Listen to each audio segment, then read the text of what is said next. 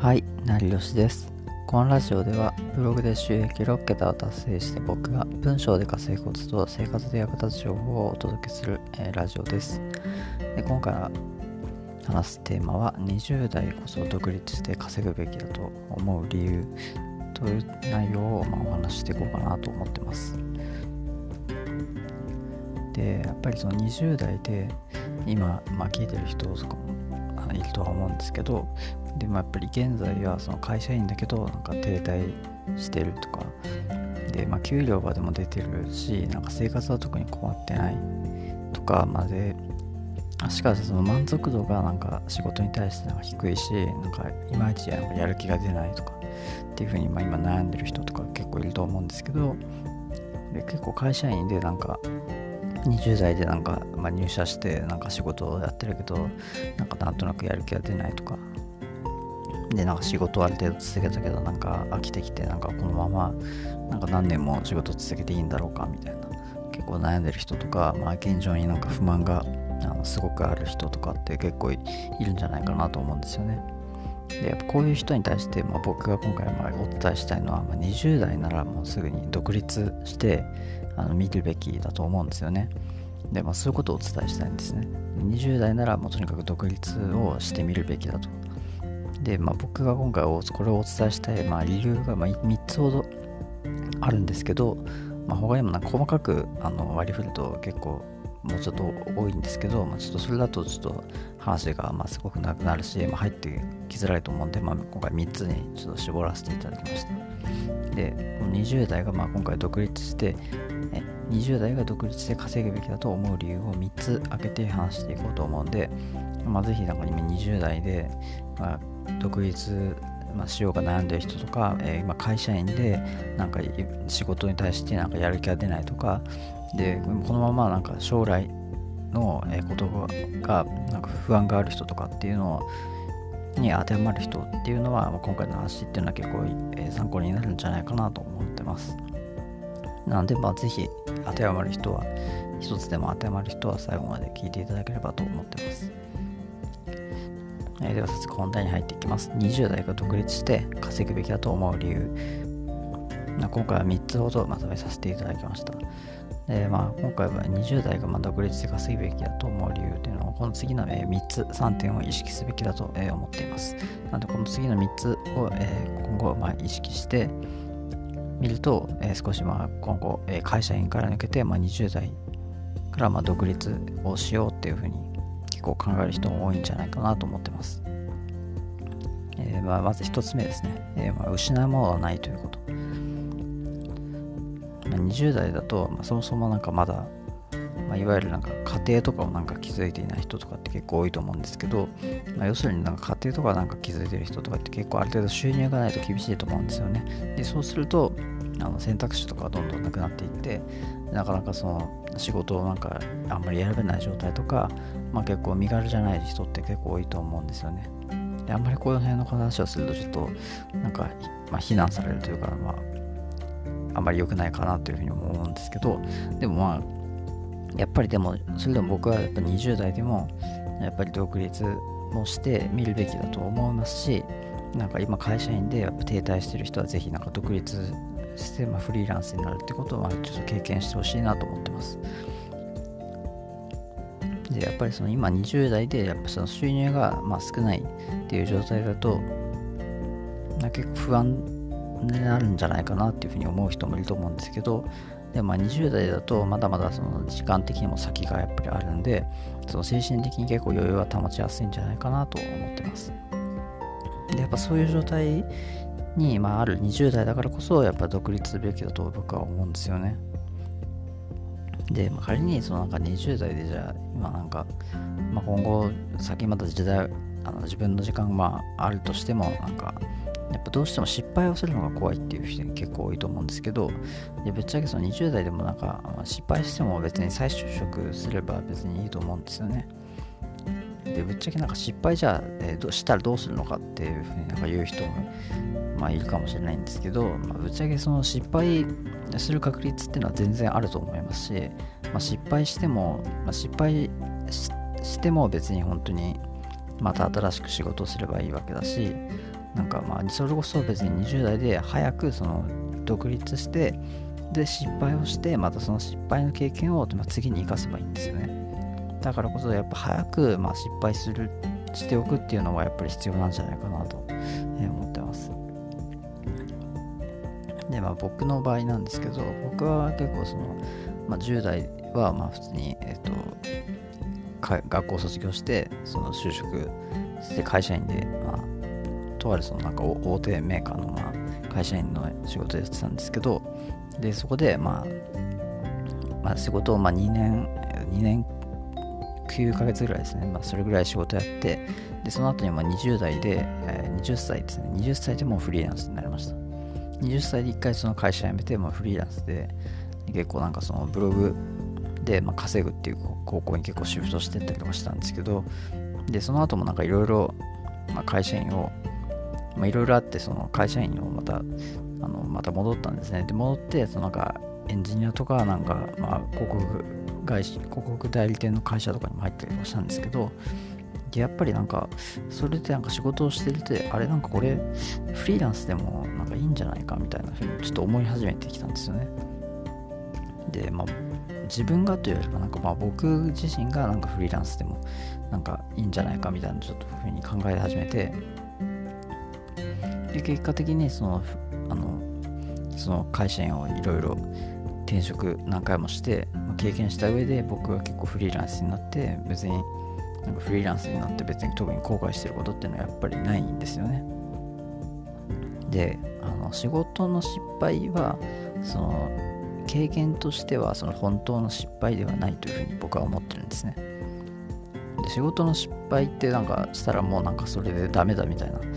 あのなんか自分のそれ追い込むような人とかも結構いると思うんですけどやっぱそうじゃなくてそのじゃあ失敗したらそこで終わりかっていうと別にそうでもないしその失敗をまた次にその生かせばそれは経験としてやっぱりその次にちゃんと生かせてるんでそある意味でその失敗ではないというふうにやっぱ考えるべきだと思うんですよね。で、まあ、やっぱりその20代でその本当に独立すべきだっていうことはまあ本当にお伝えしたいし、やっぱりその早い方が、まあ、学習能力もやっぱり高いと思うんですよね。学習能力が高いからやっぱ独立するのは早い方がいいというふうに思ってます。で、その独立するといろいろなんか結構、えー、まあ正直辛いこととかも結構あると思うんですね。あると思うんですけど、ただそのやっぱりその飲み込みがやっぱその分早くなる時期、若い時期だとその飲み込みやっぱり学習能力、まあ、その人間ってそもそも高いと思うんで、やっぱりその早いうちにその若くてその健康なうちに独立してやっぱそういうしんどい思いとかをまたある程度はました方がいいのかなというふうには僕は考えていますね。だからこそ、まあ、20代で、えー、もう今後も、まあ、独立して、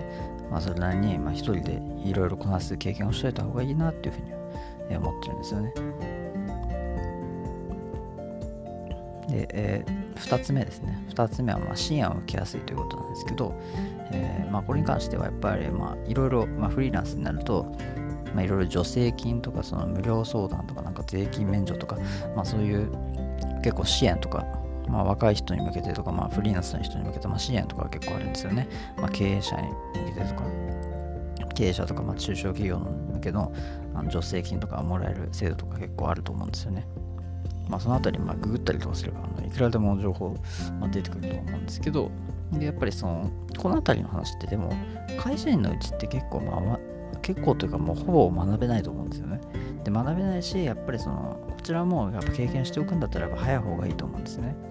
で、多分自分のその結構小さい会社とかで、なんかベンチャー企業とか中小企業とかに入ってる人とかは、結構その助成金とか、なんか、会社がなんか支援され受けてるような話とかっていうのはもしかしたらちょっとあの経営陣レあのレベルのあたりの人とかではなんか話してるの、まあ、聞いたことあるかもしれないんですけど、まあ、基本的にでもそれぐらいでやっぱ普通になんかこう平社員でなんかあのいつもなんか普通に同じことを繰り返しやってるみたいな人とかは多分なんかまあこの話の全く話を聞くこともないしその自分で体験することないが一部体験することも多分ないと思うんですよね。だからこそやっぱりこの辺のあの仕事っていうのはやっぱりどうしてもなんかまあ例えばなんか中小企業診断士とかなんかまあそういう仕事やってる人とかったらまあ話は別ですけどでもそもそもやっぱり普通になんか会社員でなんかディスクワークやってるとかなんかまあまあ工場でなんか仕事してるみたいなそういう人って絶対こういう話聞かないと思うんですよね。でだからこそこういうのはじゃあどこで学べるのかっていうとそれこそ独立してフリーランスになったりとかまあフリーランス1年目とかでも僕はなんかもう勉強して早めに勉強したりとかなんか調べておいた方がまあ後々お得なんで結構早いうちにやっといた方がいいなというふうに思ってます。で基本的にはまあこの助成金とか無料相談とか税金免除とかもまあそうなんですけど、まあ、若いうちに、まあ、あの投資をして、まあ、お金を費やして、まあ、時間を生み出すべきだなというふうに思ってます。まあ、本当になんか今でもそのなんか日常とかなんか生活でもなんか、まあ、その家事を代行してもらったりとか、なんか代行とかって結構あると思うんですよね。でそういうものをやっぱ使ってえ、どんどんなんか外外出をなんかする機会減らして引きこもってなんか作業する時間増やすみたいな。本当にそういうところからどんどんなんか自分の時間を投資していってなんか時間を生み出す。お金をなんか使って今時間を作っていくっていうことをやった方が若いうちにやった方がどんどんその後にやっぱ先行投資になると思うんですよね。でどんどんその若いうちに時間を作っていってその時間でなんかそのまあ何でもいいんですけど技術的ななんかプログラミングとかの勉強でも、まあ、でなんかデザインでもなんか動画編集でも何でもいいんですけどまあ僕の場合はなんか結構ライターとかなんか中学してますけど、やっぱそのあたりのまあ時間を、え、勉強する時間とか作業する時間とかをどんどん作っていく必要があるかなと思うんですよね。まあ、えー、まあ、仕事の時間っていうのはどんどん減らしていくべきだとは思うんですけどた、だその勉強する時間っていうのはどんどん増やしていくべきだなと思ってます。そこで勉強した時間で、そのさらに仕事を効率化する、まあ、方法を、えー、身につけて、え実践していくっていうことをやっていくと、どんどんその、え年を取っていくにつれて、その仕事する時間っていうのはどんどん減っていくからですね。だからこそ、えー、お金を若いうちに使っていって時間を作るっていうことを意識した方がいいかなと思います。そのための、えー、そういったのが支援とかを、えー、受けやすいっていうメリットは早いうちに受けといた方が、まあ、僕はお得だと考えてますね。なので、まあ、若いうち20代からまあ早くまあ独立をしてそういった市場税金とかの支援を受けていくといいんじゃないかなと思います。で、まあ、ここまでざっとなんか独立の話なんですけど、結構なんか独立はなんかやっぱりなんか会社員やってるし、なんかイメージがなんかやっぱ全然わからないなっていう人絶対いると思うんですね。で、いると思うんですけど、で、多分まあそういう人にはあの、僕なりにまあ思うこととしては、その未経験だし、そのなんか、無知なら、そのなんか不安なのは別に当たり前だっていうことを言いたいんですよね。で、まあ、こういう人になんか一番いいなんか勉強法としては、まあ、多分いきなり独立のかそもそもイメージわかないから怖いと思うんですね。なったらなんか本を一冊、えー、なんかその買ってみるといいと思います。フリーランス向けとかなんかこれから独立する人向けの本って結構あるんで、まあ、そのあたりを一冊買ってみて読んざっとなんかパラパラって読んでみるといいんじゃないかなと思います。で結構なんか僕なんかは結構フリーランス向けの本とか結構何冊か買ってみたんですけどまあ、一つ、えー、まあ、おすすめなのかなんか漫画形式のフリーランスで行こうっていう漫画の本があるんですよね。まあ、そちら漫画でまあ本当に読みやすい内容になってるんで、結構その後なんか営業に関する話とかも書いてあるんで、まあ、ぜひなんかあの気になった人はなんか読んでみるといいんじゃないかなと思います。で次3つ目ですね。えー、会社員はま安定ではない。ー、まあこの話を聞いてなんか会社員の人は結構なんかぐさってきた人いると思うんですけど、えー、まあ、会社員でその1本でなんかその稼いでいくっていうのは全く安定ではないっていうことですよね。まあ、これは、はそのなんか、まあ今更みたいな話もあるんですけど、まあ、僕もあの結構なんか昔から僕の関して僕の場合はあのなんかこっそりなんかなんか副業でなんかコツコツ稼いでなんか自分で得してやろうみたいな結構考えを持ってたんですけどでも普通の人ってなんか副業やってない人ってそもそも基本的に会社員で仕事してる人は会社員の一本の収入しかないんですよね。だからこそどんなに会社で嫌なことがあっても全て耐えてその収入をま維持していくってことをやっていかないといけないんですよね。でこれってなんか、まあ、普通に冷静にま僕なりに考えてもやっぱりこうめちゃくちゃしんどいことだと思うんですよね。でこれ結構なんか海外のまあ、人とかこういう考えは結構あんまりなくて日本の日本の人は日本人なんか会社員特有の結構考えでもあるんですよね。だからこそあの実はその我慢強い人っていうのは結構この辺りも危ない傾向にあると思うんですよね。日本人ってのは結構この会社に対してなんかその嫌なことに対して我慢強い結構人が多い、まあ、そういう傾向があるんで、まあ、そういう人は結構今あの会社員やってる人とかはあの実は自分はちょっと我慢強いんじゃないかっていうことをちょっと改めてちょっと振り返ってみるとまあ結構いいんじゃないかなと思ってます。やっぱ我慢強い人っていうのは、まあ、その嫌な環境とかにもすぐ慣れたりとか耐えたり、まあ、できちゃう人なんでなかなかそれでまあいい環境にならないっていう傾向がやっぱあると思うんですよねだからこそ、まあ、ちょっと我慢強い人はちょっと会社員このまま続けていくとなんかそのまんまなんか精神を病んでしまったりとかする可能性もあるので結構要注意かなと思ってますで最初、えーまあ、今回ざっと、えー、3つ話してきたんですけどまあ、とりあえず、え一番お伝えしたいこと、まあ、大切なこととしては、まあ、とりあえずあの副収入をま作るのがベタということですね。でこういうフリーランスやってると、まあ、1本の仕事で、まあ、結構ずっとやっていこうっていう人は多分少ないと思うんですよね。まあ、それこそちゃんとその会社員と同じで、まあ、安定してないから。だからこそ何が大事なのかっていうと、とりあえず副収入をいろいろ作ること。本業の収入とは別に副収入をどんどん作っていくことっていうのがベターなのかなと思っています。だからそれこそが会社員でなんかあの会社員あじゃなくて、えーと、フリーランスで、え生き残るためのコツかなというふうには僕なりには思っています。今回の話だと、え、3つもう一度まとめ言うと、えー、20代で独立して稼ぐべきだと思う理由、えー、1つ目が失うものがない、えー、2つ目が支援を受けやすい。3つ目が会社員は安定ではない。という話を、えーまあ、1つぞれやっていきました。で最後にまあ補足なんですけどまあ、本を読む、よくあの読む人。って結構今これ聞いてる人いると思うんですけど、まあ、そういう人なら、まあ、本を、え、読むよりも朗読の方が効率的だと、えー、思いますし、えー、朗読を、え今後やっていくといいんじゃないかなと思います。あ朗読を聞くということですね。で、実はその本をこう読むより、その聞く方が効率的だっていうことに、まあ、僕最近気づいたんですよね。でその作業しながらなんかこう再再生その本の朗読をえ再生して聞きながらそれでなんか作業すると結構自然とこう本の内容っていうのが頭に入ってくると思うんですよね。でいろいろそういうなんか本の内容を朗読してくれるサービスっていうのは結構いろいろあるんですけどその音声でその内容を学びたいのであれば Amazon Audible という、まあ、サービスが結構いいんじゃお得なんじゃないかなと思ってます。その2ヶ月、え、実は無料のキャンペーンとかも実はや今やっているんですよね。で、えー、2ヶ月無料のキャンペーンなので、初月とその来月の利用料が無料で、で好きな本が、え、1冊無料。そして来月も1冊無料。なので、あトータルで、まあ、2ヶ月分の利用料が無料で、好きな本が2冊無料で、その朗読を聞くことができるんですね。で、まあ、2ヶ月後にその大会、2ヶ月後に大会しても過去にその購入した作品はまた聞くことができるんで、まあ、二度と大会したら聞けなくなるってことはないですね。で、まあ、細かく言えば無料プランの終了日までに、えー、大会手続きをすれば完全無料で、え、お金がかかることはしないので、まあ、ご安心いただければと思います。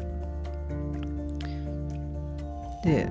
その中にある作品として、えー、僕が読んでる本でも人を操る禁断の文章術あるんですけど、でこちらメンタリスト DAIGO さんが出してる本で、こちらも Amazon Audible には、えー、あるので、まあ、もしなんか人を操る禁断の文章術をなんか読んでみたいなっていうふうに思ってる人は、ぜひ Amazon Audible で、えー、利用してみてください。もちろんこちらも無料で聞くことができます。で今回の話は、えー、以上なんですね。で、最後にちょっとあの、まあ、雑談なんですけど、まあ、僕、あの最近、なんかまあ外出する機会がだいぶ減ったんですよね。まあその、なんかフリーランスになったとかそういうのもあるんですけど、まあその引きこもって結構もともとなんか作業するのが結構好きなんで、まあ、なんか運動とかもなんかするんだったらなんか筋トレもなんか家でなんかやろうかなみたいな風にちょっと考えてて、でなんか普通になんかこう、なんか腕立て腕立てとかなんか家の中で結構やったりとかしてるんですよねなんかもしもなんか筋トレをなんか自宅でやったらやるんだったらなんかなんかどういうなんかこういう道具があるといいよみたいなもし意見あったらなんかぜひ僕にも教えていただければなと思います。では今回の話は、えー、これで以上になります。最後までご視聴いただきありがとうございました。ではまた。